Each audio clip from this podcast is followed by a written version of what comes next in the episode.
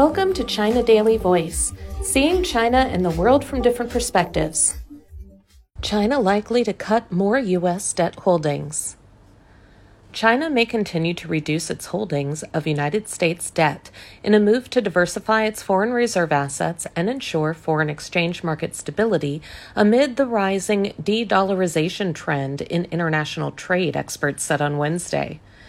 Their comments came as the latest data from the U.S. Treasury Department showed that as the second biggest foreign holder of U.S. Treasury securities, China cut its holdings for three consecutive months to $835.4 billion as of the end of June, down $11.3 billion from May.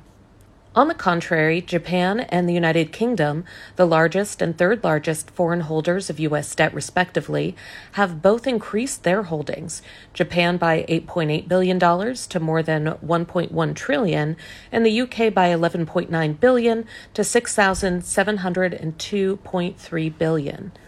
The proportion of U.S. debt in China's foreign exchange reserves is expected to continue decreasing, said Tang Yao, an associate professor of applied economics at Peking University's Guanghua School of Management. This is because China needs to advance diversification in foreign reserves as it pursues diversification in foreign trade, Tang said, adding that Japan and the UK increased their U.S. debt holdings due to the prospects of profits. According to Yang Haiping, a researcher at the Central University of Finance and Economics Institute of Securities and Futures, de dollarization is expected to help safeguard international trade and investment if the U.S. continues to abuse the dollar's hegemony status. Ye Yindan, a researcher at the Bank of China Research Institute, attributed China's reduction in U.S. debt holdings partly to faltering global trust in the greenback amid geopolitical tensions, including the Russia Ukraine conflict. Many countries have been diversifying international portfolios, and it is difficult to determine if Japan and the UK will continue to increase their holdings later, Ye said. However, some experts said that economic conditions are the only reason behind China reducing its U.S. debt holdings. They denied that China's move involved any geopolitical considerations. Zhang Yansheng, chief researcher at the China Center for International Economic Exchanges, said that China's export slowdown in recent months has already influenced its trade surplus, which will likely prompt foreign exchange authorities to take countermeasures. Jiang Xiangling, executive president of the UIBE and CAITEC International Business Strategy Institute, said that China has been reducing its U.S. debt holdings since the second half of last year as part of broader efforts to maintain stability of the foreign exchange reserve market.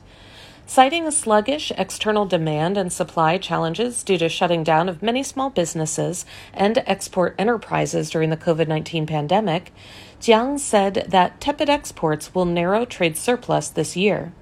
That, as well as the expanding U.S. China interest rate differential and the depreciation of the renminbi, are major reasons that China needs to reduce its holdings of U.S. assets, said Jiang, who is also a researcher at the Academy of China Open Economy Studies at the University of International Business and Economics in Beijing.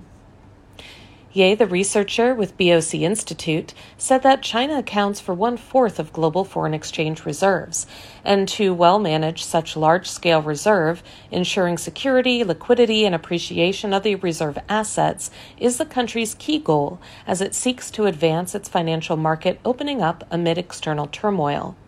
China is expected to proactively advance diversification in its reserves and make innovations in the management of the reserves and continue to be a responsible long term investor, Ye said. That's all for today. This is Stephanie, and for more news and analysis, buy the paper. Until next time.